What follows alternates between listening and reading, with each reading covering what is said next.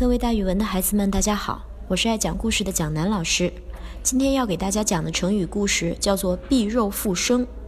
臂呢指的是大腿，那臂肉呢当然就是大腿上的肉喽。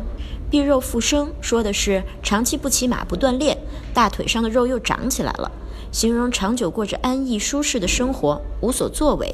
这个成语呀来源于《三国志·蜀书·左仙传》，里面的原文是：“备曰。”吾常身不离鞍，臂肉皆消；今不复骑，臂里肉生。日月若迟，老将至矣。而功业不见，是以悲耳。原来刘备和曹操作战失败后，丧失了地盘儿，于是呀，他只好投奔皇叔刘表。有一天，刘表请刘备喝酒聊天儿，俩人呀聊得很投机，又商量了以后的打算。过了一会儿，刘备起身上洗手间，他摸了摸自己的臂，也就是大腿。发现上面的肉又长了起来，不禁掉下眼泪来，哭得眼泪哗哗的。回到座位的时候呀，他的脸上还留着泪痕，还抽的抽的的，像个小姑娘似的。刘表见了很奇怪，问他怎么了？您是不舒服还是有什么心事呢？刘备不好意思地说：“哎，没什么，没什么。实话说吧，我以前一直南征北战，长期身子不离马鞍，大腿上的肉精壮结实。”根本就没有那么多赘肉。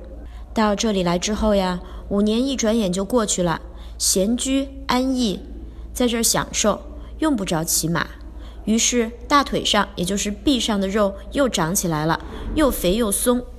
这句话就是原文里的“五常身不离鞍，臂肉皆消；今不复骑，臂里肉生。”那刘备又接着说：“一想到时光过得这么快，人都快老了，复兴汉室的功业却一点都没有成，因此心里面非常难受。这也就是原文说的‘日月若迟，老将至矣，而功业不见，是以悲耳’。所以之后呀，人们用‘臂肉复生’这个成语来说生活在安逸的环境里面，忧虑自己不能够再建功立业了。”蒋老师给大家举一个例子吧，比如说他退休之后就过着悠闲的生活，不禁感叹自己臂肉复生。好了，那今天的讲故事就给大家讲到这里，咱们明天见哦。